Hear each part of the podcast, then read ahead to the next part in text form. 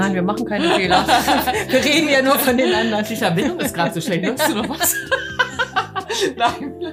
Ja, Fehler. Also natürlich ähm, passieren auch Dinge. Einer meiner Fehler ist, und den mache ich leider immer wieder, du hast ja gesagt, man sollte sie nicht immer wieder machen. Ich gebe mir zwar Mühe, aber es gelingt mir nicht, ist einmal zu viel zu machen. Wenn es richtig gut läuft mit meinem Hund, dann habe ich so viel Spaß und mache einmal zu viel. Und ich habe schon im Bauch, nein, lass gut sein. Besser kann es ja nicht werden und ich mache noch einmal.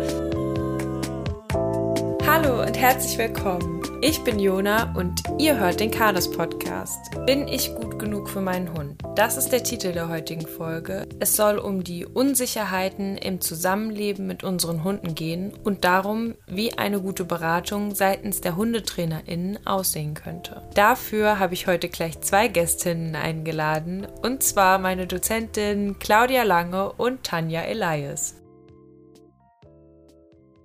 Hallo Claudia, hallo Tanja, schön, dass ihr da seid. Hallo, hallo Jona. Ja, und zwar habe ich im Vorfeld unserer Aufzeichnung ein bisschen rumgefragt, um auf das Thema einzustimmen und mir selber ein Bild zu machen, was so bei den HundehalterInnen da ist, wenn man nach dem Thema fragt. Und da habe ich erstmal gefragt, Hattet ihr schon mal die Sorge, nicht gut genug, in Anführungsstrichen geschrieben, für euren Hund zu sein? Was denkt ihr, wie viel Prozent hatten diese Sorge schon mal? Boah, eine Zahl festzulegen, muss ich mal einen Moment drüber nachdenken. Ich glaube schon, dass es ein, ein hoher Prozentsatz ist. Das glaube ich definitiv. Ich glaube bestimmt 80 Prozent, ja. wenn nicht 85. Ja. Mhm. ja, um die 80 Prozent könnte ich mir auch vorstellen. Also 85, 80 Prozent. Es waren 94 Prozent. Oh. Und damit, also es ist jetzt ja nur eine kleine Umfrage nur auf meiner Seite, aber es waren 665 Leute, die das mit Ja angetippt haben und 42 Leute, die gesagt haben, nee, das betrifft mich nicht. Wahnsinn. Ja, irre, ja. Also, ich glaube, ein großes Thema und umso besser, dass wir da heute ein bisschen drüber sprechen. Ja, das scheint so zu sein. Sehr schön. Auf die Frage habe ich nochmal nachgehakt und geschrieben, erzählt mir gerne, bei welchen Dingen ihr verunsichert seid.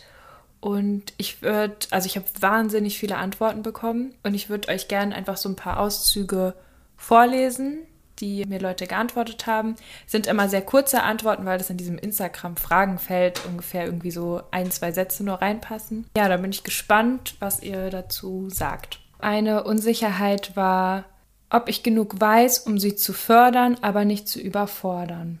Hab immer wieder Zweifel, ob es toll ist, einen Hund in der Großstadt zu halten, obwohl mein Hund null Angst vor Großstadtreizen hat und das alles toll macht ob ich sie gut genug verstehe, sie eventuell woanders glücklicher wäre, ob ich ihr alles gebe, was sie braucht. Dafür ist das Feld viel zu klein, um das alles aufzulisten. Mein Hund ist Assistenzhund, der hat genug zu tun, trotzdem ist auch bei mir diese Unsicherheit oft da. Ich frage mich oft, hat mein Hund genügend Freizeit, genügend Sozialkontakte? Auslastung vor allem beim Alleinbleiben, körperlich sowohl geistig. Nach, ich sage jetzt den Namen des Hundes nicht, der ist mit reingeschrieben, nach Mhms Ankunft hatte ich kurz eine Panikattacke, ob ich ihr gerecht werden kann. Ich habe Angst, meinen Aussie nicht genug auszulassen, weil alle ein 2049 Mal darauf hinweisen. Unabhängig davon, direkt hintereinander, innerhalb von ein paar Sekunden ist es reingekommen. Manchmal frage ich mich, ob mein Australian Shepherd genug ausgelastet ist durch mich. Mein Hund ist sehr unsicher und traut mir nicht, dass ich Situationen für ihn manage. Noch einige mit Hütehunden. Ja. Wo kommt, dass diese Balance zwischen Ruhe und Auslastung da oft Unsicherheiten herrschen? Zu Beginn war die Angst, der Hund würde nicht ausgelastet und dann habe ich es übertrieben und dann ein sehr trauriger Smiley. Ob ich genügend Führung bei Hundekontakten gebe? Direkt danach kam auch niemals gut genug führen können für die saubere Leinenführigkeit. Thema Hundebegegnung. Ich habe oft das Gefühl, die Körpersprache nicht gut genug lesen zu können. Das kam auch sehr häufig. Dann schon so ein bisschen reflektiert, warum das vielleicht so ist, schreibt eine Teilnehmerin, hauptsächlich, wenn ich Posts und Facebook-Gruppen verfolge, dann ist sie verunsicherter. Ja. Manchmal hat man im Leben ein paar Tage so viel zu tun und der Hund kommt zu kurz. Thema Leinenführigkeit bin ich sehr verunsichert von den vielen Meinungen. Ich habe Angst, dass mein Hund nicht genügend Hundekontakt hat. Ich arbeite Vollzeit und werde oft verunsichert, weil das von vielen pauschal abgelehnt wird. Ich bin oft verunsichert, wenn mein Hund mal einen Tag hat, wo er komplett voll drüber ist. Ich habe das Gefühl, dass ich es nicht schaffe, meinem Hund gut genug Sicherheit zu vermitteln. Bei allen gesundheitlichen Themen soll ich zum Tierarzt, wie dringend. Wenn es um Korrekturen geht, habe ich öfters mal die Sorge, nicht gerecht zu sein. Ob ich ihm genug Zeit lasse, einfach nur Hund zu sein. Ich hinterfrage oft, ob mein Hund genügend Schlaf und Entspannung hat. Es heißt immer gleich, wenn dann beißt der Hund später. Wenn es bei anderen super läuft, man selbst aber nicht weiter weiß. Was ich so als Schwerpunkte raushöre, ist zum einen werde ich meinem Hund gerecht? Weiß ich überhaupt, was der braucht, was der will? Und ähm, daran anschließend auch das Thema, wie viel Ruhe braucht mein Hund? Habe ich genügend Zeiten, wo der Hund Hund sein darf? Was ist artgerechte Auslastung? Brauche ich das? Wie viel brauche ich davon? Dass das so die Grundfragen sind. Ne?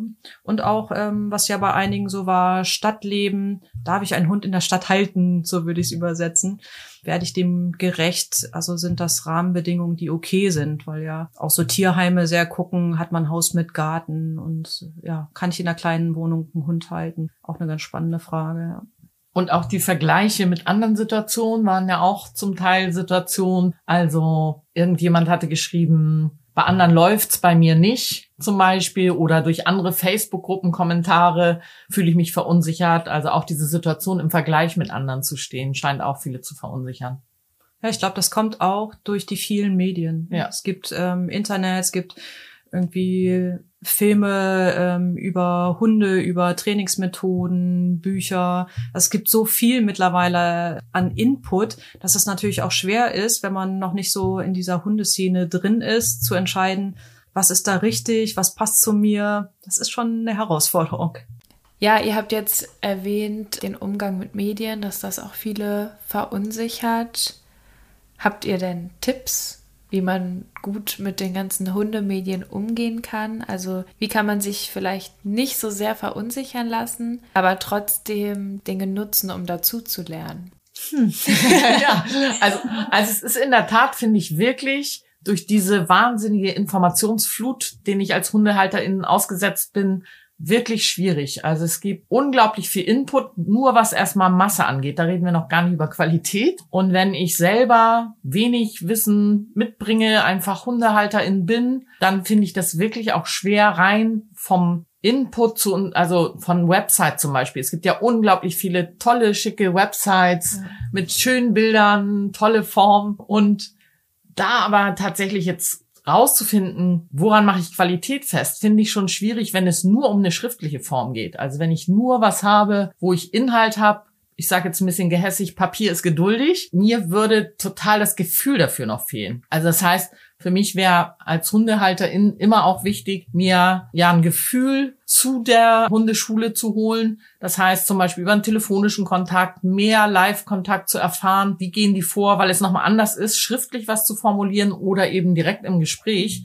auf meine Fragen einzugehen. Also da würde ich ja schon ein erstes Gefühl dafür bekommen. Es geht schon damit los, fühle ich mich überhaupt gehört? Fühle ich, habe ich, hat jemand überhaupt Verständnis für meine Fragen? Bin ich bei Ihnen richtig? Wie geht der darauf ein? Mit welcher Methode arbeitet der? Also alleine auch was Methodenvielfalt angeht. Also ich würde auf jeden jeden Fall im ersten Schritt mir schon Seiten angucken. Mein Filter wäre auch zu gucken, was spricht mich inhaltlich durchaus an, aber dann eben auf jeden Fall auch das Gefühl dazu überprüfen. Und am Start wäre es auch gut, einmal zu gucken, warum will ich das überhaupt gucken? Also will ich das gucken, weil mich das einfach interessiert und dann habe ich den Eindruck, dass viele HundehalterInnen dann auch das gleich umsetzen wollen, aber gar nicht überlegen, will ich überhaupt in diesem Bereich was machen mit meinem Hund? Also passt das zu mir, passt das zu meinem Hund, habe ich da Lust drauf? Und mit welcher Ideologie oder mit welcher Ausrichtung wurde das überhaupt ins Netz gesetzt? Also ich mache mal so ein, so ein Beispiel, vielleicht stellt jemand was aus dem Hundesport ins Netz, über Mentrailen oder Apportieren oder Agility, was auch immer. Und ähm, dann fasziniert mich das, das heißt aber nicht, dass ich das dann gleich anfangen muss, dass das wichtig ist, das auszuprobieren. Also ich glaube, manche sind dann auch so ein bisschen zu überengagiert und äh, manches macht einfach nur Laune zu gucken und ich muss das nicht alles bei meinem Hund anwenden und sich einmal die Frage stellen, woran habe ich Spaß, woran hat mein Hund Spaß oder was brauche ich wirklich, um weiterzukommen. Das wäre schon mal so, dass man das erstmal filtert. Es kommt ja auch immer sehr darauf an, was für Medien man konsumiert. Ich habe jetzt im Vorfeld zu diesem Podcast nochmal in andere Hunde-Podcasts reingehört und mich so ein bisschen außerhalb der Bubble bewegt, die ich sonst so konsumiere an Hundesachen und ich muss sagen, dass da wirklich viel dabei war, wo es mich nicht wundert, dass Leute danach mit einem ganz schlechten Gefühl rausgehen, im Sinne von, sie würden ganz, ganz viel falsch machen und eigentlich liegt alles an ihnen da habe ich auch auf Instagram gefragt und da kamen auch ein paar Beispiele. Also ich werde jetzt natürlich keine Medien konkret nennen, aber wo Leute gesagt haben, ja, danach war ich erstmal komplett auf den Kopf gestellt und dachte, ich mache alles falsch, gerade wenn es darum geht, dass man alles mit einem Markerwort aufbauen muss und, ähm, und dass alles um Liebe, Vertrauen und Bindung geht, man eine Morgenroutine mit seinem Hund bräuchte und also all solche Dinge. Und ich hoffe ja immer, dass wir mit dem Podcast da ein bisschen entgegenwirken und die Leute da eher mit einem gestärkten Bauchgefühl raus, rausgehen als äh, mit einem zerschossenen also mir fällt sofort auf dieses absolute, also wenn ich mich informiere, je nachdem, äh, wie sich jemand präsentiert. Und ich werde immer hellhörig in dem Moment, wo jemand sehr, ja, wo es um Recht haben geht, also meine Methode ist die Wahrheit, allumfassend für jeden und für jedes Mensch-Hund-Team oder wo es darum geht, äh, dass so Schuldgefühle hervorgerufen werden du musst das so und so machen, sonst bist du schlecht. So eine platte ja. Formulierung. es gibt auch so einen Hundetrainerspruch, der sehr gängig ist. Das Problem ist immer am anderen Ende der Leine. Und das stimmt so einfach nicht. Es gibt wirklich Hunde, die viel schwieriger sind, weil sie genetisch einfach Dinge mitbringen, die es im engen Zusammenleben mit Menschen schwierig macht. Und das ist nicht so, dass der Mensch immer was falsch gemacht haben muss, wenn der Hund ein Problemverhalten zeigt, sondern er bringt das vielleicht mit. Und ja, vielleicht hat er auch das eine oder andere gefördert, aber das ist bei meinen Kunden nie so, dass sie absichtlich irgendwas falsch gemacht haben. Also alle versuchen doch das Beste für ihren Hund zu machen. Da sollte man schon darauf achten, dass das eine wohlwollende Grundhaltung auch dem Menschen gegenüber ist im, in den Medien, die man, die man sich da anschaut, in den Informationen. Das liegt nicht alles nur am Menschen. Natürlich spiele ich da auch rein, aber der Hund spielt auch rein. Da fällt mir noch ein anderer Satz ein, den man ganz oft in so Social Media Sachen liest oder auch generell, den man so sagt, dem ich auch sehr ambivalent gegenüberstehe. Und zwar, man bekommt immer den Hund, den man gerade braucht. Oh und oh ja. ich finde, da steckt irgendwie so voll viel drin an Gedanken und zwar auf der einen Seite sogar was, was ich ganz schön finde, dass man irgendwie den Hund begreift, als dass man sich selber noch entwickeln kann oder sollte und dass man ein Lebewesen bei sich aufnimmt und die Verantwortung übernehmen will. Das steckt da vielleicht irgendwie auch drin. Und auf der anderen Seite, wie scheiße ist es bitte zu sagen, wenn du einen richtig, richtig schwierigen Hund hast mit richtig krassen Themen und dann sagt dir jemand diesen Satz, oder?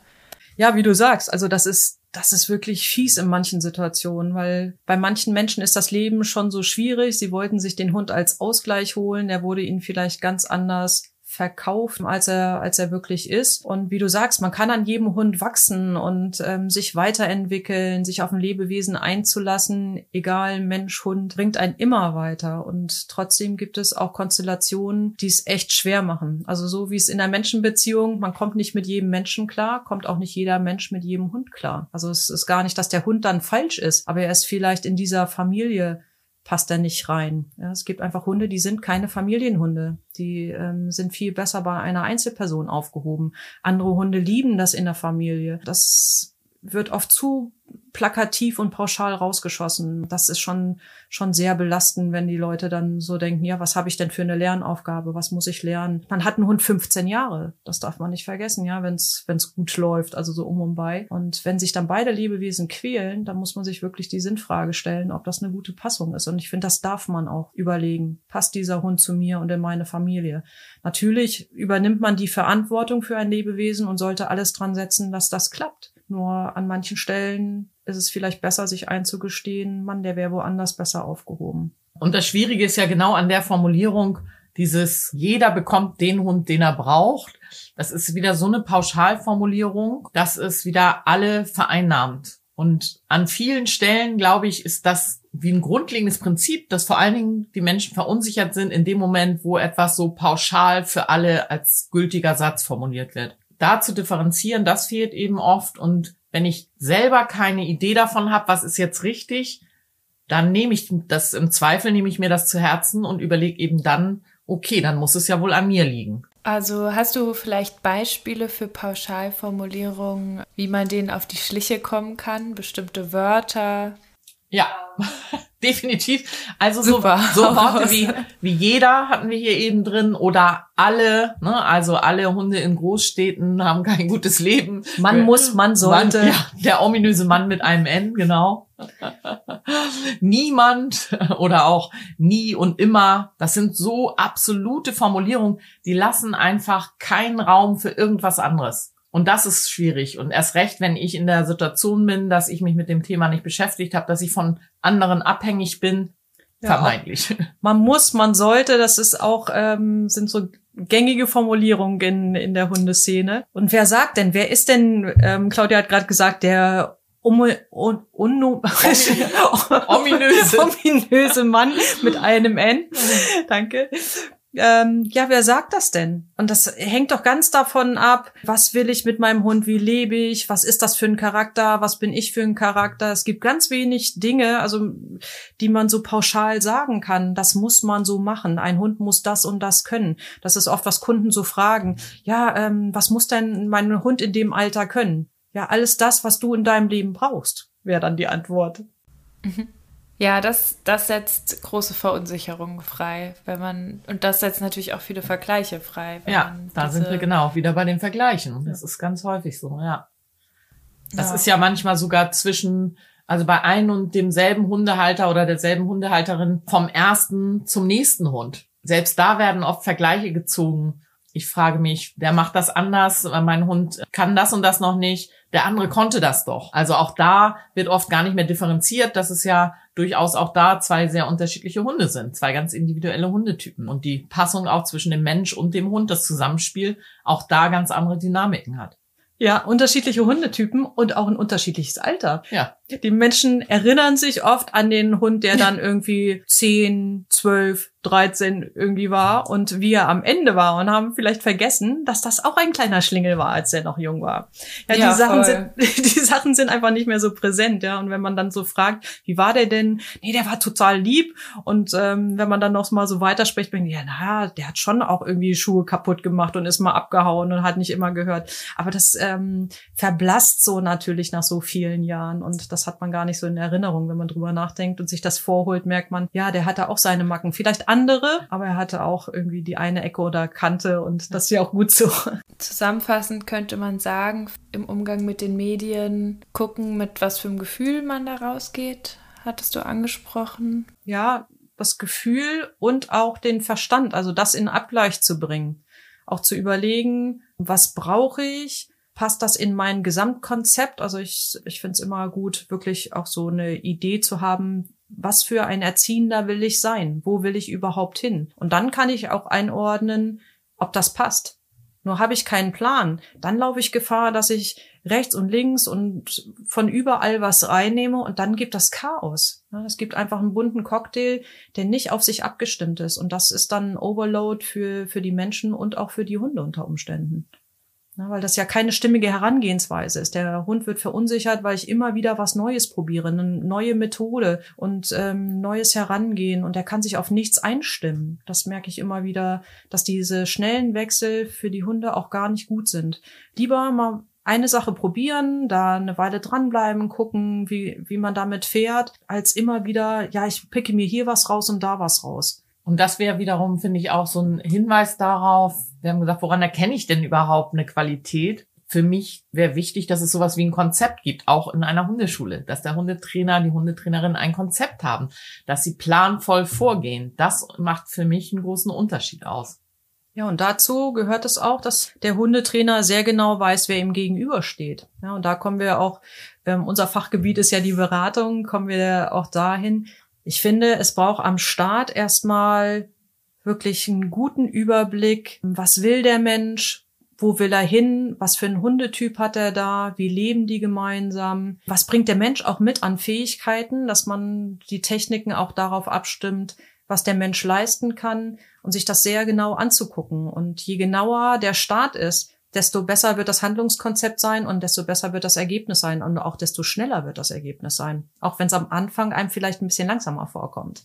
Du hast den Start angesprochen, da ist es ja bei Canis AbsolventInnen, nennen wir den Anfang ein Erstgespräch. Bei anderen TrainerInnen heißt es teilweise eine Anamnese. Was ist denn dieses Erstgespräch? Also genau, du hast den Beispiel der Anamnese beim vielleicht auch Arzt äh, gewählt. Ich finde tatsächlich, dass es auch vergleichbar ist. Es geht nicht darum, sowas wie ein Programm abzuspulen, einer für alle, die Techniken, die ich kenne im Umgang mit dem Hund, die erfolgreich waren, anzuwenden, sondern es geht darum, erstmal sehr sorgfältig mein Gegenüber mit seinem Hund, also das Mensch-Hund-Team, kennenzulernen, ein Gefühl dafür zu entwickeln, darüber zu sprechen, was ist das Anliegen, wo will der auch hin, also was ist das das ist oft schon ein Unterschied. Was ist der Anlass? Das könnte ein Auslöser gewesen sein. Irgendetwas ist passiert. Damit komme ich ins Training und dann geht es ja erstmal darum, in so einem Erstgespräch, dass ich in der Rolle eines Hundetrainers oder einer Hundetrainerin mir erstmal einen Überblick verschaffen muss. Also einmal, was das Inhaltliche angeht, was ist das Thema in der Sache, aber eben auch, mit welchen Emotionen kommt derjenige ins Training, um zu verstehen, es macht einen Unterschied für mich, ob jemand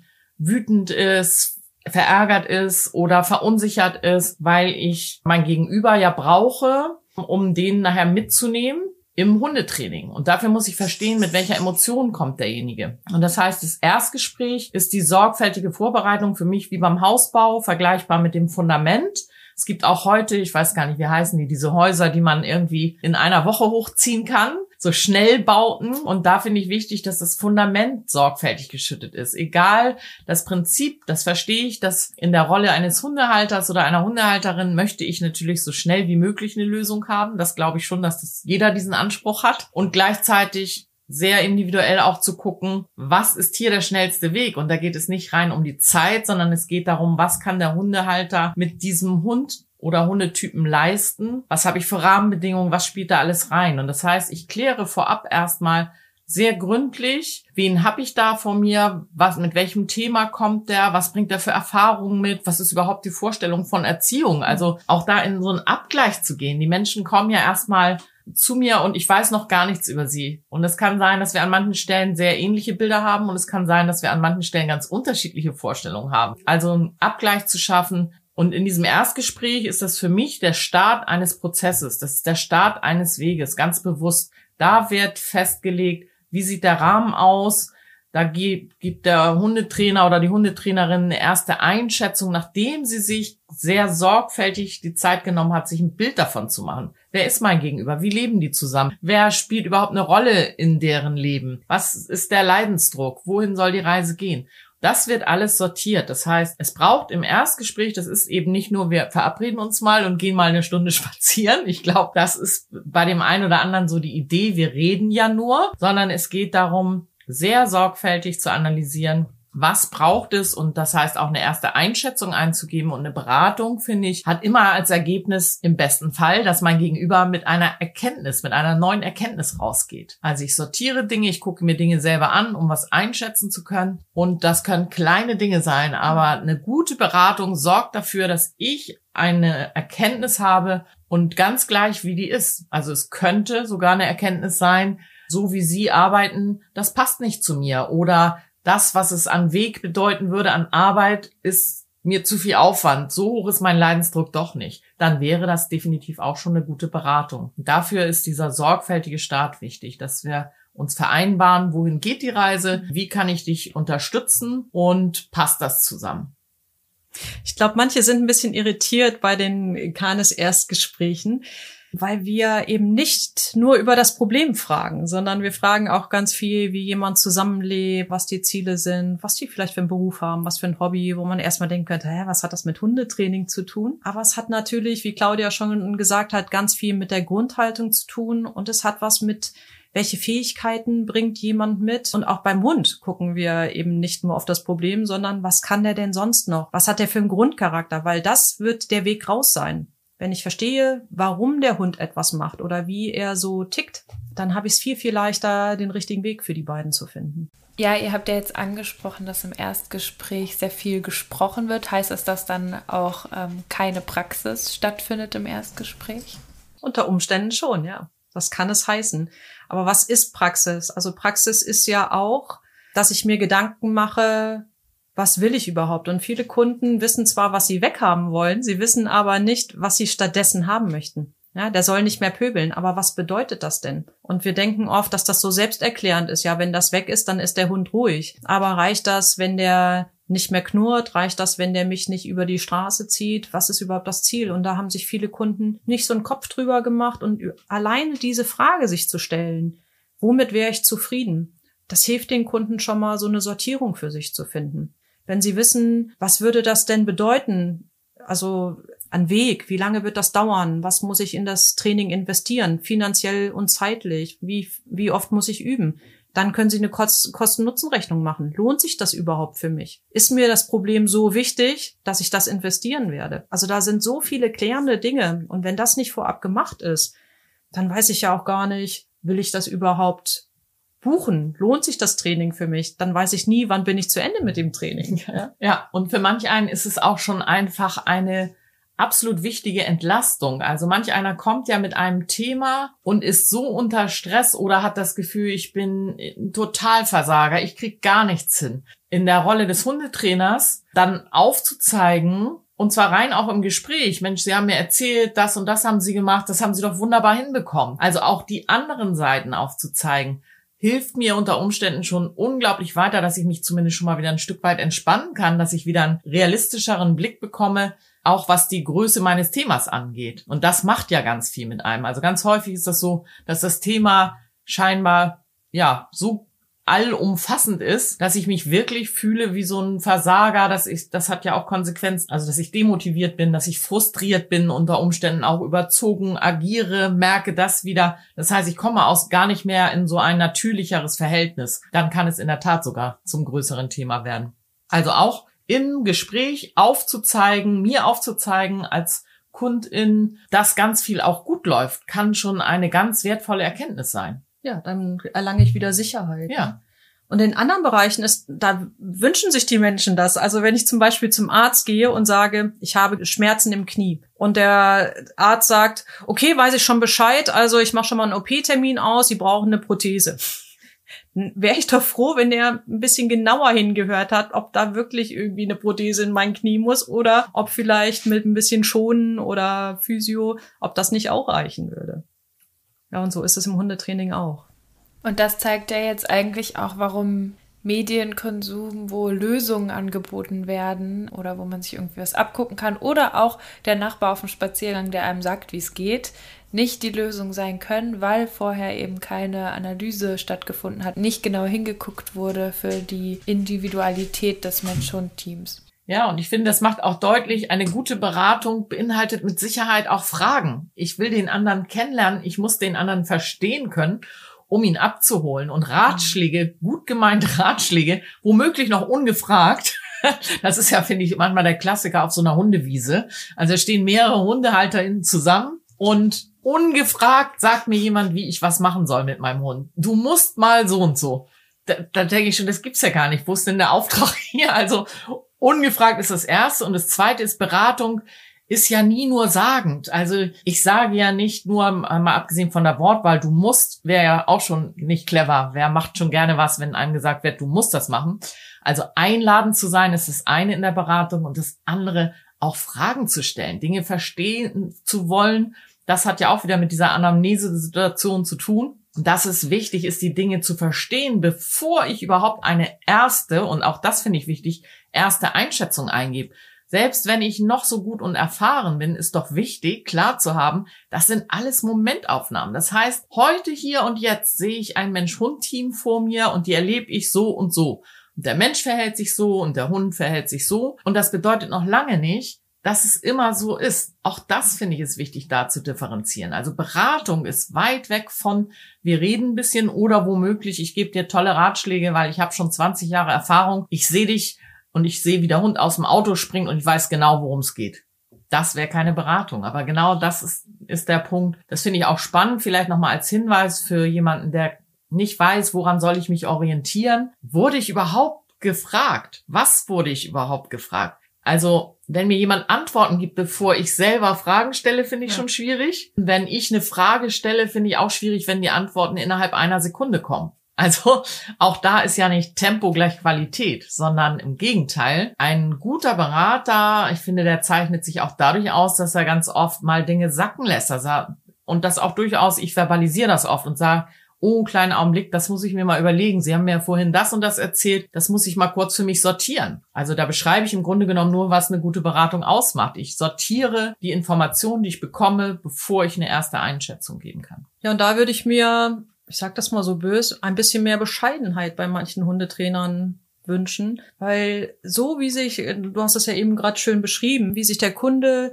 so gibt im Erstgespräch. Der kennt mich ja noch nicht, das ist eine neue Situation, das ist eine neue Umgebung, ist vielleicht aufgeregt, weiß nicht, wie ich über ihn denke, wie ich Dinge bewerte. Das heißt, der Mensch verhält sich schon anders, dann wird sich der Hund ja vermutlich auch anders verhalten. Und dann brauche ich doch den Abgleich von dem Kunden, Kundinnen, dass die mir sagen, ist der Hund sonst auch so? Ja, vielleicht ist er hier ganz anders als zu Hause und viele Trainer glauben das nicht. Sie glauben nur das, was sie sehen. Ein Hund ist eben nicht nur so eindimensional, sondern er ist sehr facettenreich und das kann durchaus sein, dass der hier etwas zeigt, was er sonst zu Hause nicht zeigt. Einfach weil die ja, ja, Situation so anders ist. Sorry. Ja, das ist ähm, für viele wirklich auch die das auch ganz doll dann nochmal sagen wollen. Also ich hatte jetzt vorgestern eine Stunde, wo wir draußen spazieren waren und der Hund war ganz doll aufgeregt. Und dann habe ich auch gefragt, ja, kann es sein, dass das jetzt hier aus den und den Gründen ist? Ist es für ihn ein neuer Spaziergang? Ähm, oder ist der genauso? Also ich habe das abgeglichen mit der Situation und da hat man wirklich gemerkt, wie gut es den Menschen tut, dass ich sie gesehen habe in dem Moment, wie es dem, also wie der Hund sich verhält, dass ich nicht einfach pauschal sage, oh, da haben wir jetzt aber ein Problem, weil es den, ich gemerkt habe, es wird schon unangenehm den Menschen, dass er sich jetzt so verhält. Und dann müssen auch nicht die Menschen andauernd sagen, ja, aber das ist nur jetzt so, das ist nur jetzt so, sondern ähm, das ist dann einmal klargestellt, dass das Bild abgeglichen ist und dann kann man auch besser darauf eingehen. Ja, und ich bin immer froh, wenn Hunde im Training mehr zeigen als zu Hause. Also dann sage ich, ich glaube Ihnen, dass das, das zu Hause anders ist, aber lieber, der zeigt hier mehr, weil dann weiß ich, wie er in seiner schlechten Form ist. Dann habe ich so eine, so eine Idee, wie können wir da rangehen, was für Themen spielen da eine Rolle. Wenn es dann zu Hause entspannter ist, doch super. Weil es geht ja darum, dass die Leute zu Hause mit ihrem Hund klarkommen, nicht, dass sie in meinem Training klarkommen. Ja, und auch was den Hundehalter oder die Hundehalterin angeht, finde ich, das Bewusstsein zu haben, es ist ebenso wie Tanja sagt, ähnlich, eine, ähnlich einer Bewerbungssituation.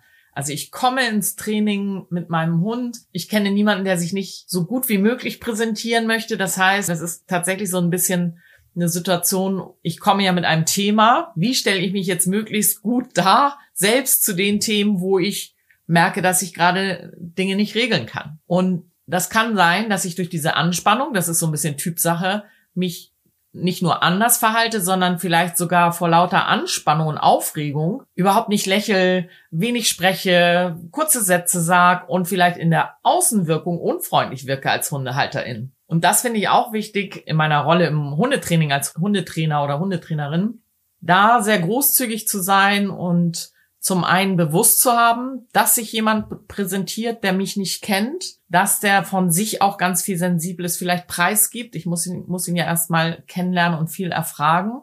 Das finde ich ist auch so ein Punkt, ja, wo es darum geht, so ein bisschen großzügig zu sein in der Rolle des Hundetrainers oder der Hundetrainerin. Vor diesem Hintergrund, den anderen erstmal ankommen zu lassen. Und es unterstützt eben oft dabei, das ist das, wo wir dann so eine Brücke bauen, dass wir die Dinge verbalisieren, dass wir es aussprechen, dass wir auch sowas sagen wie, kommen Sie erstmal in Ruhe an. Ähm, ich merke schon, äh, Sie atmen noch ganz schwer. Wir warten lieber zwei Minuten und starten ganz bewusst in Ruhe und alles darf sein. Machen Sie alles wie immer. Also auch sehr bewusst jemanden zu entlasten, finde ich, ist eine wichtige Aufgabe. Ich habe gerade noch so überlegt, die Grundfrage war ja so, kann es sein, dass dann nur gesprochen wird im Erstgespräch? Also bei dem Kanes Erstgespräch ist es erstmal so, dass man erstmal den kennenlernt über die Anamnese Mensch und Hund dass man dann eine Zielvereinbarung trifft, dass man eine erste Einschätzung über den Hund gibt, also schon mal so ein Gefühl, was könnte es sein, in welche Richtung könnte es gehen, Das kann ich natürlich nach einer halben Stunde oder Stunde nicht haargenau sagen, aber eine Tendenz kann ich schon mal sagen, dass man schon mal erste Dinge mit auf den Weg gibt. Claudia, du hattest es auch so schön gesagt, was läuft schon gut, was, ähm, was war genau richtig, so damit umzugehen, was sind Stellschrauben, ähm, wo wir im Training drauf gucken sollten, eben auch so einen groben Plan zu erzählen, wie geht's weiter, wie lange wird's ungefähr dauern. Dann geben wir auch schon so erste Veränderungen auf den Weg, wie man sich dem Hund gegenüber verhält. Also wie kann man die Beziehung stabilisieren? Wie kann man sich zu jemand machen, dass der Hund mich als jemanden sieht, an den er abgeben kann, der die Führung übernehmen kann, dem er vertraut, bei dem er Sicherheit findet. Und ähm, das ist bei uns im Staat auch immer mit dabei.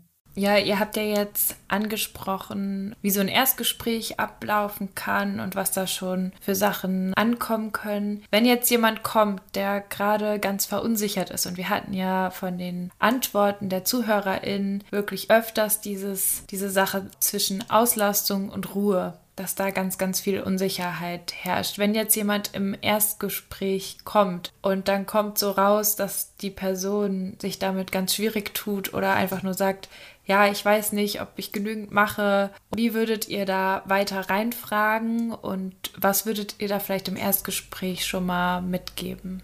Ich glaube, das Erste, was ich fragen würde, ist, ob sie wirklich das Gefühl hat, dass ihr Hund unglücklich ist, wenn sie weniger macht. Also oft ist es ja, ja, ich arbeite viel, ich bin viel beschäftigt, dass ich dann frage, ist das so ein Eindruck von außen, dass du hörst, man müsste mehr tun, man muss den Hund beschäftigen? Oder ist es dein Gefühl wirklich für deinen Hund? Ist der unzufrieden? Ist der unausgelastet? Fehlt dem was? Ja, das wäre erstmal so der Start für mich. Ja. Vorhin kam ja raus, dass viele auch dadurch verunsicher sind, dass sie in irgendeiner Form sagen, ich kann das nicht richtig einschätzen, das Verhalten meines Hundes. Und das wäre auch so ein Punkt, wenn ich konkret nachfrage, woran machst du das denn fest? dann erhalte ich zumindest einen ersten Einblick darin, ja, wie mein Gegenüber tatsächlich seinen Hund schon lesen kann oder nicht. Und da fängt es ja schon an, spannend zu werden. Manches sehe ich vielleicht einfach gar nicht, weil ich's weil ich gar nicht weiß, dass sich Dinge schon zeigen bei meinem Hund, weil ich das Wissen darüber nicht habe. Es würde ja auch nichts nützen, in der Beratung eine Antwort zu geben, wenn mein Gegenüber gar nicht in der Lage ist, die einzelnen oder einfach ein bestimmtes Wissen noch nicht mitbringt. Ja, was würdet ihr denn sagen, was ist denn überhaupt Auslastung? Ich glaube, dass für viele oder dass viele unter Auslastung rein körperliche Auslastung verstehen. Also im Zusammenhang mit dem Wort Auslastung kommen ganz oft beim Nachfragen so Sätze wie, ja, wir machen gar kein Agility, wir machen kein, äh, kein Apportieren, das heißt, es wird ganz viel verknüpft mit dem körperlichen Auslasten. Wobei apportieren ist ja auch nicht nur körperliches Auslasten, da geht schon los. um, ähm, und das, was natürlich auch dazu gehört, die geistige Auslastung. Ich glaube, das ist vielen gar nicht bewusst und auch nicht in was für Momenten das so ist. Also ich zum Beispiel habe auf dem Dorf gelebt mit meinen Hunden und die waren, die kannten wenige Reize der Großstadt. Also das Großstadtleben war den, war den absolut fremd.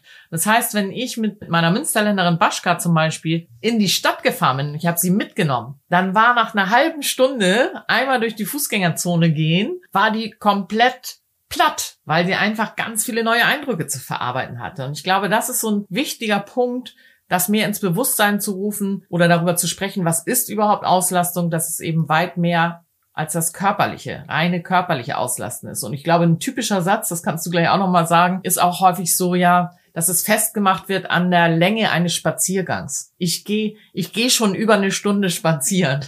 Extra, um deutlich zu machen, ich laste meinen Hund aus. Dabei muss das ja noch gar nichts mit der Auslastung zu tun haben. Das stimmt. Also ich habe mittlerweile festgestellt, dass es gerade so in dieser Instagram-Bubble auch Auslastung oft gleichgesetzt wird mit dem Wort Kopfarbeit. Also einmal ist die körperliche Auslastung und dann gibt es immer diese Kopfarbeit und darunter wird dann irgendwie immer verstanden, dass der Hund irgendwelche Tricks lernt. Also sich im Kreis dreht oder auf die Seite legt, unter irgendwelchen Hütchen das Leckerli erschnuffeln soll oder so. Das ist dann so die nächste Stufe der Vorstellung, was diese Auslastungssachen sein soll. Und das hat eine Sache gemeinsam, weil in diesen Bildern, dass es immer verknüpft wird mit, es muss was Aktives passieren. Ne? Also bei den Tricks passiert was, wenn ich mit dem Hund laufen gehe, passiert was und dass ich mit meinem Hund, der die Stadt nicht kennt, nur durch die Stadt gehe und der ganz viele Eindrücke verarbeitet, ganz viel auf den einströmt, das glaube ich, dieses passive Bild, das ist viel nicht bewusst. Ja, dem kann ich nur zustimmen. Das ist auch so. Also dieses, das, das Zusammenleben oder wie du gesagt hast, das durch die Stadt gehen. Also, dass wir selber merken das doch auch, dass das total anstrengend ist, wenn wir shoppen gehen, die Stadt voll ist, dass wir nach, also bei mir ist das Limit nach zwei Stunden erfüllt. Also bin ich richtig, richtig platt und dann mache ich keinen. Frankfurt-Zeil bei mir nach fünf Minuten. ja, genau.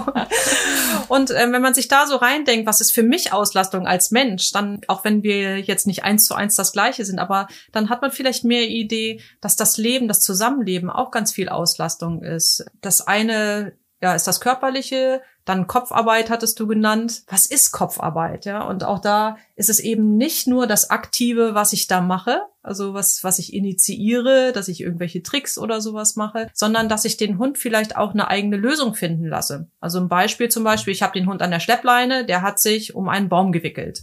Dann kann ich dem jetzt zeigen, wie er da wieder rauskommt. Ich kann aber auch einfach warten, ob er nicht selber auf eine Lösung kommt da stehen bleiben und warten. Und das halten viele nicht mehr aus, weil sie sagen, ja, ich muss dem noch helfen, der hat ein Problem, aber man, ich sage das jetzt einfach so, man verdummt die Hunde. Also sie können gar nicht lernen, selber zu denken, weil wir zu viel helfen und wenn man so sieht, wie stolz so ein Hund ist, wenn er eine Aufgabe gelöst hat, ja, also die mit hoch erhobener Rute staxelt die, yeah, ich bin drauf gekommen. Das ist mal eine Belohnungsform, oder? Ja, absolut. Ja. Und dass man, ähm, oder es ist ein, die sind irgendwo reinmarschiert in den Garten und es gibt nur einen Ausgang und sie finden den nicht. Ja, ich kann denen das zeigen. Guck mal hier lang, geh mal rechts, noch weiter.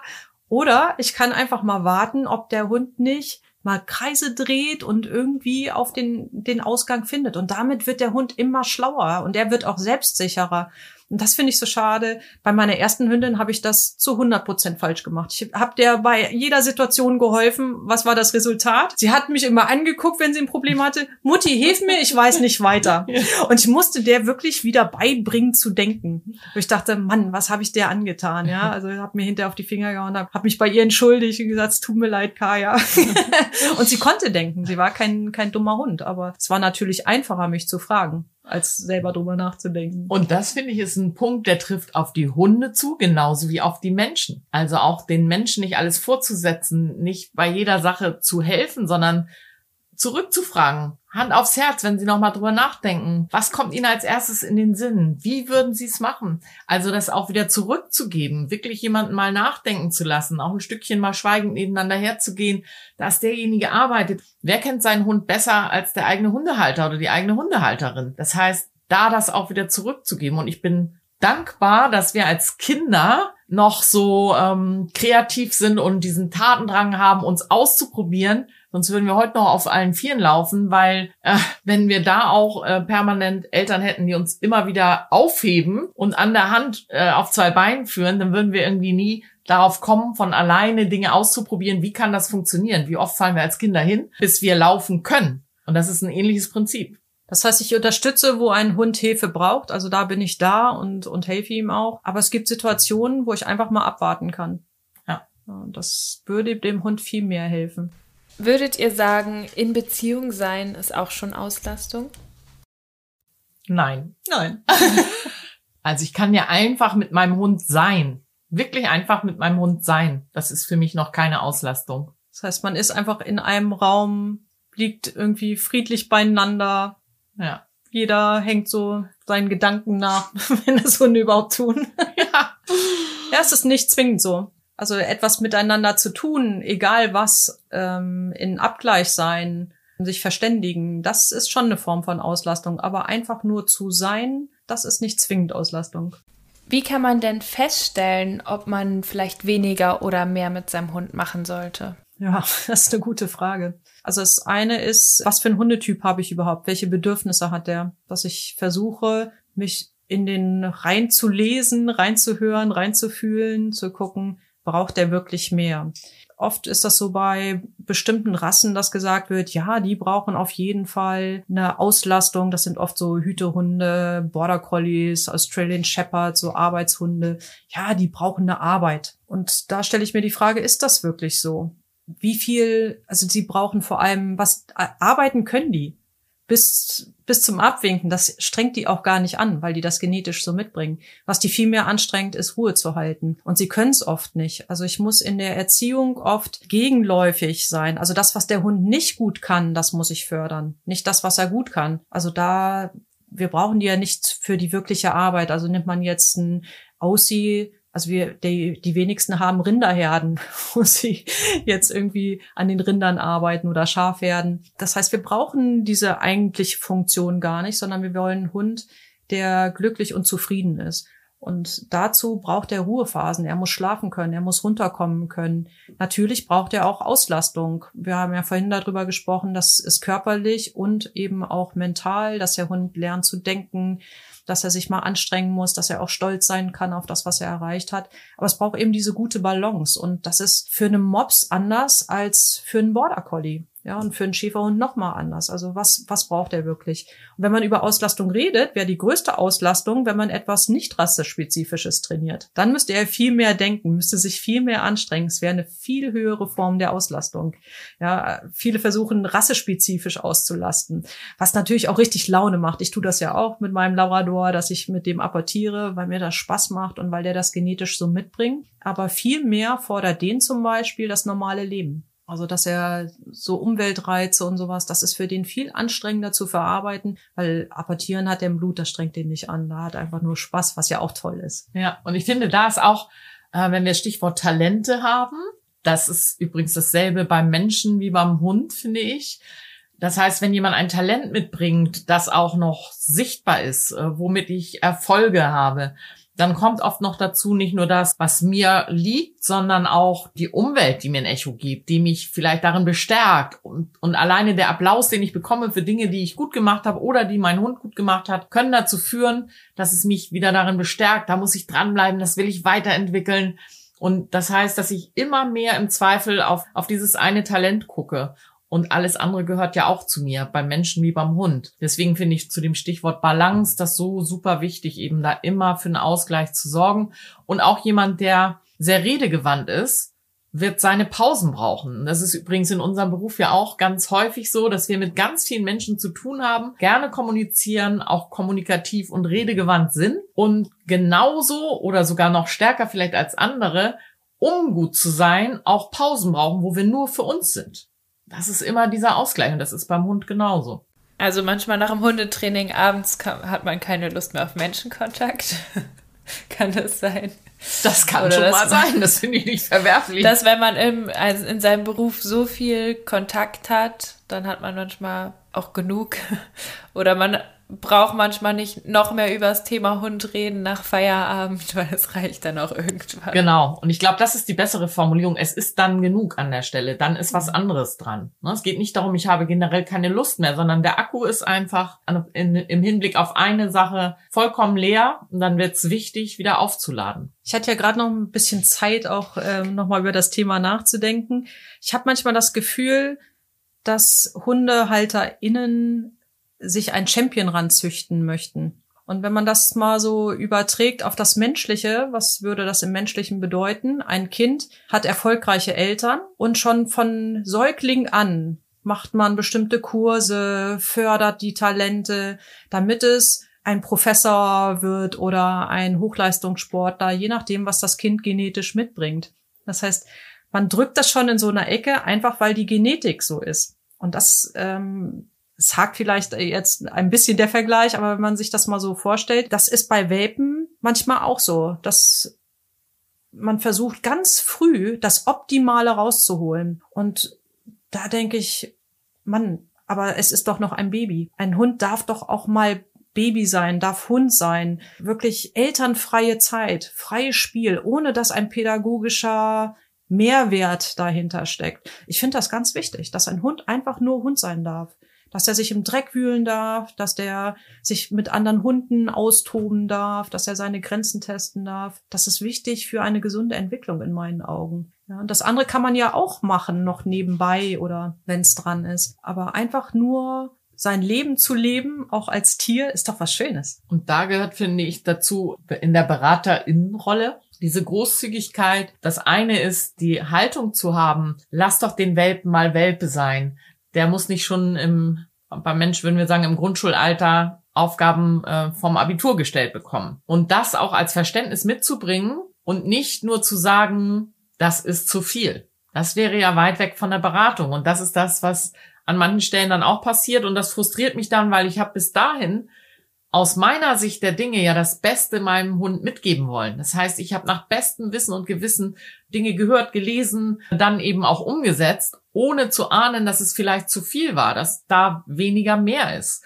Und das finde ich wichtig in der äh, Beratung, da erstmal großzügig auch deutlich zu machen, du hast das Beste für deinen Hund getan. Also du wusstest es nicht anders. Und dass dieses Engagement eben nicht so mal eben weggebügelt wird, naja, das, das brauchen wir ja alles noch nicht, weil jemand sich da ganz viel Mühe gegeben hat. Die Leute geben sich ja auch richtig Mühe. Die haben, betreiben Aufwand, die probieren Dinge aus, sie bleiben dran. Da ist ganz viel Herzblut. Sie wollen ja das Beste für ihren Hund. Davon gehen wir erstmal aus. Und das finde ich ist eine ganz wichtige Haltung auch in der Beraterinnenrolle.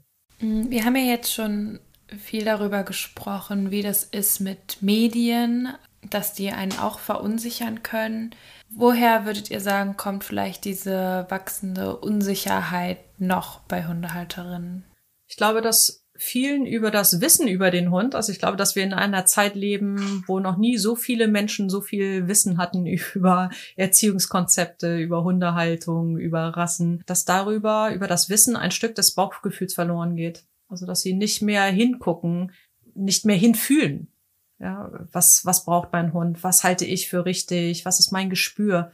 Und ich glaube, dass man da öfter richtig liegen würde, als wenn man auf andere Leute hört, die vielleicht einen anderen Hundetyp haben und daraus aus, aus dieser Perspektive heraus argumentieren. Ja, ich finde, das ist auch so ein bisschen vergleichbar, wenn ich durch die Straßen gehe und es passiert irgendwo was. Je mehr Menschen da sind, desto eher gucke ich bei anderen und orientiere mich, wer macht was. Wenn ich alleine auf mich gestellt bin, es bin nur ich da, dann habe ich gar keine andere Wahl, als für mich zu gucken, was fällt mir ein, für mich zu fühlen, wie fühlt sich das an, traue ich mich in die Situation, traue ich mir was zu oder nicht. Dann beobachte ich viel genauer. Das heißt, sich wirklich wieder mehr auf sich zu besinnen, sich immer wieder zu fragen, bei all den Angeboten, die es gibt, zu sagen, ich habe ja immer noch was, wo ich, da könnte ich immer noch hingucken, da könnte ich immer noch nachfragen. Aber im ersten Schritt mal angenommen, ich wäre jetzt alleine in der Situation wie würde ich vorgehen? Was würde ich tatsächlich machen? Was würde ich ausprobieren? Worauf hätte ich Lust? Wobei spüre ich einen Widerstand in mir, wenn ich einen Gedanken habe? Oder wo denke ich, Mensch, das müsste ich mal ausprobieren? Also auch die Lust wieder zu haben, da auf so eine Entdeckungsreise zu gehen. Was könnte hier gut sein. Und ich finde auch das Beispiel Futter mit dem Hund ganz schön. Darf ich da einmal kurz reinkrätschen? Ja, klar. Meine Chefin stellt da manchmal eine ganz schöne Frage, auch gerade gerne an WelpenbesitzerInnen, die ich ganz ähm, hilfreich manchmal finde. Und zwar, die fragen etwas, wenn es sowas ist, was man eigentlich sehr gut von sich aus vielleicht auch beantworten könnte, sagt sie manchmal, Stell dir mal vor, du wärst jetzt, also es muss natürlich in den Moment passen, wenn sie das sagt, aber manchmal ist es hilfreich. Stell dir mal vor, du wärst jetzt irgendwie im tiefsten Sibirien oder so und du würdest wissen, es gibt kein Google, es gibt niemand um dich herum und du müsstest überlegen, was wäre jetzt die Lösung für dich. Und ich finde es immer wieder erstaunlich, dass ganz oft total tolle Antworten plötzlich kommen und vorher die Menschen super verunsichert waren. Ja, das heißt, genau das ist der Punkt, dass es darum geht, alles andere erstmal auszublenden und nur in diesem Gefühl, ich bin jetzt derjenige, der eine Entscheidung trifft, was würde ich tun? Und in dem Moment kommen wir manchmal auf ganz verrückte Ideen, weil wir gar nicht ständig im Abgleich sind mit dem, was es schon alles gibt, sondern dann geht es wirklich darum, was, was sagt mein Gefühl? Was entsteht da plötzlich? Ja. Und du hast ja gesagt, worauf habe ich Lust oder was wäre so mein, was würde ich gerne mal ausprobieren? Manchmal ist es auch der Mut zu sagen, was fühle ich wirklich? Und vielleicht bin ich sauer in diesem Moment. Ja? Und diesem Impuls darf man folgen und muss man in manchen Situationen auch folgen. Also so ein Beispiel, in Welpengruppen sieht man immer wieder Menschen, die haben wirklich die Arme, Beine von oben bis unten, als hätten die mit einer Katze gekämpft. Das sieht ganz übel aus.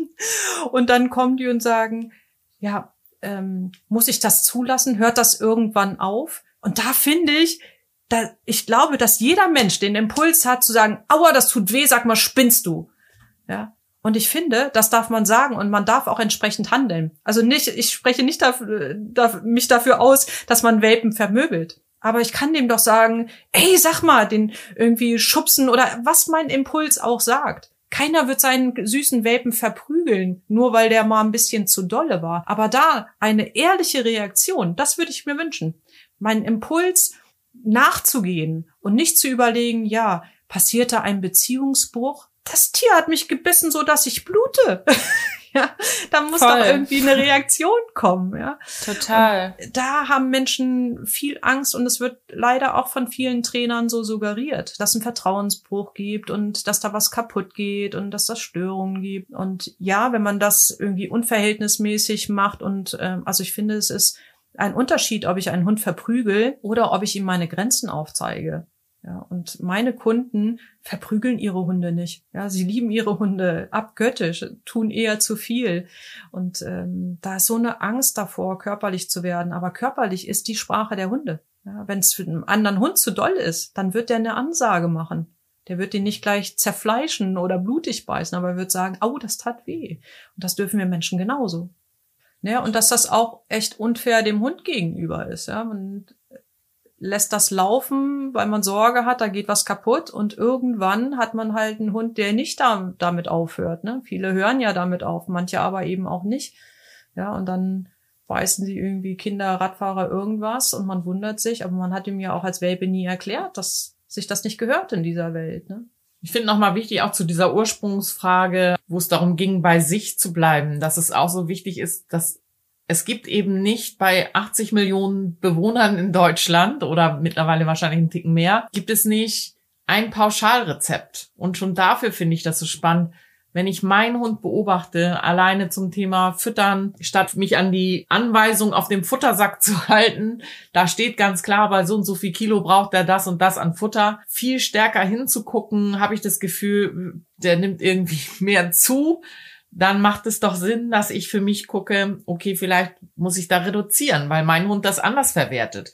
Also da viel stärker auch wieder in dieses Beobachten zu gehen, darauf zu vertrauen, dass ich ein gutes Gespür dafür habe, was ist gut für meinen Hund und was nicht. Und ich finde gesund den Gedanken, es ist doch alles ein Prozess. Ich kann doch immer auch gegensteuern. Es gibt eben nicht nur schwarz und weiß und jetzt ist er zu dick und jetzt ist er zu dünn. Es ist ein Prozess. Das heißt, ich habe es immer in der Hand und das finde ich ganz entlastend und ermutigend. Wenn ich, je genauer ich beobachte, desto dichter bin ich dran. Und das ist so eine verrückte Sache. Wenn ich meinen Kunden sage, dein Hund, der könnte, also lass den ruhig mal ein, zwei Kilo abnehmen, der ist einfach zu dick, wenn du diese, also ich apportiere ja oft mit den Hunden dann auch, wenn er diese Sportart macht, also lass den abnehmen, weil das ist ähm, zu belastend für die Knochen. Und da ist die Liebe dann so groß, dass Leckerchen lieber geben, als dass sie vielleicht irgendwie die Enttäuschung des Hundes ins Kauf nehmen, aber dass sie den Hund halt gesund füttern. Also, dass sie dann vielleicht das vom Futter abziehen. Man darf ja dem Hund Leckerchen geben. Aber das ist so eine, so eine falsch verstandene Liebe. Ja, mit Keksen voll Keksen und dann ist er völlig überfettet und hat Probleme mit den Knochen. Das heißt völlig überfettet, aber allein schon zwei, drei Kilo mehr tut dem Hund nicht gut. Das fällt den Menschen so, so schwer, da Nein zu sagen. Schon an so einer Stelle. Tanja, was würdest du sagen, wie viel Prozent der Hunde, die du so draußen rumlaufen siehst oder vielleicht auch im Training hast, sind zu dick? 20 Prozent bestimmt. Deutlich, deutlich zu dick. Ich würde fast mehr sagen. Also deutlich zu dick, ja, 20 Prozent, aber schon, also, oder wie viel Prozent haben ein gutes Gewicht? Clever. so Idealgewicht. 20 Prozent. ja, wirklich. Ja. ja. Also Oder? ideal, ja, es gibt, ich würde sagen, 20 Prozent sind ideal, dann gibt es eine breite Mitte, wo es okay ist und dann sind es nochmal 20 Prozent, wo ich wirklich sage, das geht so nicht. Ja. Also jetzt nur so ein gefühlter Wert. Ja.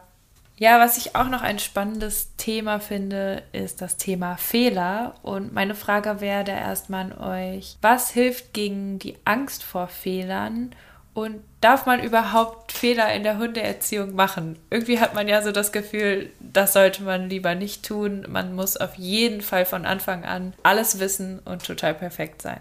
Ja, man darf Fehler machen. Das ist erstmal so. Wir drehen mal die Frage ja. rum. man darf Fehler machen und man kommt auch gar nicht drum herum. Wenn man mit dem Lebewesen zusammenlebt, dann macht man Fehler. Man muss sich erstmal kennenlernen. Es ist ein Teil des Zusammenlebens, dass man nicht immer den richtigen Ton trifft, nicht immer die richtige Intensität, nicht immer einen guten Tag hat. Also das darf sein. Was hilft äh, bei der Angst vor Fehlern? Dass ich mir bewusst mache, dass das Lebewesen ist, was ich liebe und was mich auch mag. Also jemanden, den ich mag, dem verzeihe ich auch Fehler. Und das ist überhaupt nicht schlimm. Und wichtig ist, da reflektiert mit umzugehen. Zu merken, oh, das ist irgendwie komisch bei dem Hund angekommen oder er hat das nicht verstanden und dann anzupassen. Das wäre so mein Wunsch. Ja, also ich finde immer ganz entlastend den Gedanken, dass ich wirklich, wirklich, wirklich niemanden kenne, der sehr gut in einer Sache ist, ohne auf dem Weg dahin Fehler gemacht zu haben. Und auch, egal wie erfahren ich in einem bestimmten Bereich bin, ist das nicht gleichbedeutend mit mir passieren deswegen keine Fehler mehr. Also es ist ein permanenter Lernprozess. Ich finde, das ist schon mal fürs Selbstverständnis ganz schön. Und dann finde ich wichtig im Umgang mit Fehlern, und das so eine Fehlerkultur, ich finde, bei uns ist, hat die durchaus Luft nach oben. Ich wünsche mir immer, dass es so ein Selbstverständnis ist, dass Fehler tatsächlich auch dafür sorgen, dass ich ja lerne, dass ich Dinge besser machen kann. Das heißt, erstmal wirklich bewusst wahrzunehmen und auch für sich zu akzeptieren, mir ist da ein Fehler passiert. Dass das nichts Schlimmes ist. Ich glaube, das ist so ein bisschen bei uns in Deutschland durch die Schule geprägt. Wenn ich nur an bestimmte Arbeiten denke, ich sehe nur die roten Striche. Der Fokus ist darauf, das ist irgendwie nicht gut. Alles, was da an Strichen angemarkert wurde, ist ausschließlich fehlerhaft. Da steht nicht oder im Verhältnis dazu viel, viel weniger toll. Also ganz selten, ne? So. Das heißt, das eine ist, dass es normal sein muss, finde ich, dass ich Fehler mache. Das ist das Selbstverständnis, das zu akzeptieren, für sich anzunehmen und dann aber auch zu gucken. Und das ist die Lernaufgabe. Die Lernchance nennen das ja auch viele. Das ist so für mich schon so naja, der Begriff ist schon so pädagogisch wertvoll. Ja, genau. Und das heißt, das ist doch für mich die Chance tatsächlich daraus was zu lernen. Wenn es diesmal so gelaufen ist, woran lag es tatsächlich? Ich gucke es mir nochmal genau an. Was ist da passiert? Wie haben wir agiert? Was war das für eine Situation? Wie war meine äh, Stimmung dabei? Das gucke ich mir alles sehr genau an und dann habe ich ja etwas wie, was ich daraus mitnehmen kann. Okay, so hat es nicht funktioniert mit den Rahmenbedingungen oder in der Stimmung oder oder. Das heißt, ich habe die Chance, beim nächsten Mal das anders zu machen. Und so werde ich auch immer besser. Es wird immer feiner. Das heißt, heute finde ich, ist es eine der wichtigsten Aufgaben, in was Weiterentwicklung angeht, mhm. aus Fehlern zu lernen. Das ist wirklich, dass wir so ein Selbstverständnis davon haben, Fehler sind einfach sowas wie eine neue Erfahrung. Und ich, wichtig ist, dass ich nicht immer wieder dieselben Fehler mache, sondern dass ich gucke, was lerne ich daraus? Was nehme ich daraus mit? Und auch wenn in der Situation das oft ähm, sich nicht gut anfühlt, also ich möchte auch lieber fehlerfrei sein, so ist das doch trotzdem eine ganz wertvolle Erfahrung, die mich auch an anderen Stellen vielleicht wieder weiterbringt oder die mir auch in anderen Situationen weiterhilft. Manchmal gibt es ein Ding an einer Stelle, wo ganz viele andere Dinge, andere Themen sich dadurch auch ergeben. Ja. Habt ihr vielleicht selber eine Sache, die euch so spontan einfällt, die ihr in der Erziehung von einem Hund von euch falsch gemacht habt? Das kann ja auch entlasten, dass man hört, dass sogar die Expertin schon mal einen Fehler gemacht hat. Nein, wir machen keine Fehler. wir reden ja nur von den anderen. Die Verbindung ist gerade so schlecht. Hörst du noch was? Nein. Ja, Fehler. Also natürlich ähm, passieren auch Dinge. Ich muss mal gerade überlegen, was könnte so ein also einer meiner Fehler ist, und den mache ich leider immer wieder, du hast ja gesagt, man sollte sie nicht immer wieder machen. Ich gebe mir zwar Mühe, aber es gelingt mir nicht, ist einmal zu viel zu machen. Wenn es richtig gut läuft mit meinem Hund, dann habe ich so viel Spaß und mache einmal zu viel. Und ich hab schon im Bauch, nein, lass gut sein. Besser kann's ja nicht werden. Und ich mache noch einmal. Manchmal klappt's und manchmal aber eben auch nicht. Und ähm, das ist so schade, weil für meinen Hund ist das dann ja kein schönes, schönes Ende. Dann versucht man noch irgendwie ein gutes Ende hinzukriegen. Aber einfach mal gut sein lassen, wenn es gut läuft und nicht noch mal einen oben draufsetzen, nicht noch mal mehr verlangen. Ja, das ist manchmal so aus einer Euphorie heraus, nicht bös gemeint, aber es passiert mir immer wieder leider. mir fällt dazu ein, auch auf die eigene Stimmung zu hören. Also ich, es gibt Situationen, in denen bin ich so im Alltagsstrudel gefangen, komme von einem Termin aus dem nächsten und dann gehe ich mit den Hunden los und ich merke schon, oh, jetzt bin ich, also ich ruhe nicht in mir, ich bin nicht klar in der Ansage und mache dann trotzdem bestimmte Dinge und lass dann irgendwas zu, wo ich schon das, da sind wir wieder beim Thema Bauchgefühl, denke, ah, das ist vielleicht jetzt nicht so günstig. Und da sich bewusst auch die Ruhe zu nehmen, aus dem Alltagswahnsinn rauszuziehen und zu sagen, auch dazu gehört immer wieder sehr bewusst, was mache ich jetzt, welche Entscheidung treffe ich, bin ich zu 100 Prozent dabei. Also sich das auch, ja, da die Zeit zu nehmen, wenn ich schon merke, oh, mein Bauch sagt mir schon, na, das ist jetzt nicht so gut, dann sind wir wieder beim Thema Bauchgefühl, dann hat sich das auch immer wieder bestätigt. Es wäre gut gewesen, darauf zu hören. Es können so ganz simple Dinge ja. sein, den Hund anzuleihen. Ja. Ich bin nicht gut genau. drauf, denke, ach, vielleicht sollte ich den anleihen und dann bin ich mhm. aber zu bequem, aber dann ist irgendwas, ich rufe den zurück, der kommt nicht, ich bin genervt, mecker den Hund an. Das hätte ich mir alles sparen können, wenn ich ja. ihn einfach von Anfang an, wie mein Bauchgefühl gesagt hat, angeleint hätte. Das sind manchmal so Kleinigkeiten, die einfach einen großen Unterschied machen würden. Also zusammenfassend kann man sagen, es kann sehr, sehr hilfreich sein, einen Hundetrainer oder eine Hundetrainerin zu kontaktieren, wenn man verunsichert ist, statt dass man hier und da liest und sich noch mehr verunsichern lässt durch ganz, ganz viele verschiedene Meinungen, dass man wieder ein bisschen in die Spur gebracht wird. Und dann ist es eine tolle Chance, wenn ein Hundetraining mit einem ausführlichen Erstgespräch startet und nicht direkt vollgepackt ist mit tausend Übungen, sondern wirklich gute Vorarbeit gelegt wird, ein gutes Fundament gebaut wird für den gemeinsamen Weg, den man gehen kann. Außerdem, was wir auch immer wieder rausgehört haben in der Folge, Bauchgefühl kann für viele Sachen ein toller Schlüssel sein und erstmal innehalten, auf den Bauch hören und dann weiter überlegen, ist manchmal ganz hilfreich. Und die letzte Sache, die ich jetzt so feststellen konnte, auch ExpertInnen machen Fehler, sogar manchmal immer wieder die gleichen. Und das gehört total dazu. Vielen Dank für die Beantwortung der Fragen in dieser Folge. Ja, auch für mich war es total spannend, weil ich weiß ja, ihr seid die zwei, die ganz genau auf die Wortwahl hören. Und es fällt mir dann manchmal auch gar nicht so leicht, die richtigen Sachen zu sagen, weil ich mich auch die ganze Zeit selber reflektiere, dass ich, dass ich euch beiden dann gegenüber sitze. Trotzdem umso spannender dann auf jeden Fall, dann auch da nochmal genauer hinzuhören. Und ich bin gespannt auf das Feedback für diese Folge. Ja, auch. Vielen Dank, Jona. Vielen Dank. Tschüss. Tschüss. Tschüss. In der nächsten Folge wird es um das Thema, mal so grob gesagt, Beziehungen gehen. Da bin ich total gespannt auf das Gespräch. Das ist nämlich zu dem jetzigen Zeitpunkt noch nicht aufgezeichnet. Zu Gast haben werde ich Michael Greve plus eins und das in einer neuen Kategorie hier im Podcast. Wer die zweite Person sein wird, das erfahrt ihr dann Freitag in zwei Wochen. Für Feedback schreibt uns wie immer gerne auf Instagram unter kanis-kynos oder auf Facebook unter kanis. Mich findet ihr auf dem Instagram-Kanal Jona und die Hunde. Vielen Dank für euer Interesse. Ich wünsche euch und euren Hunden eine gute Zeit. Tschüss!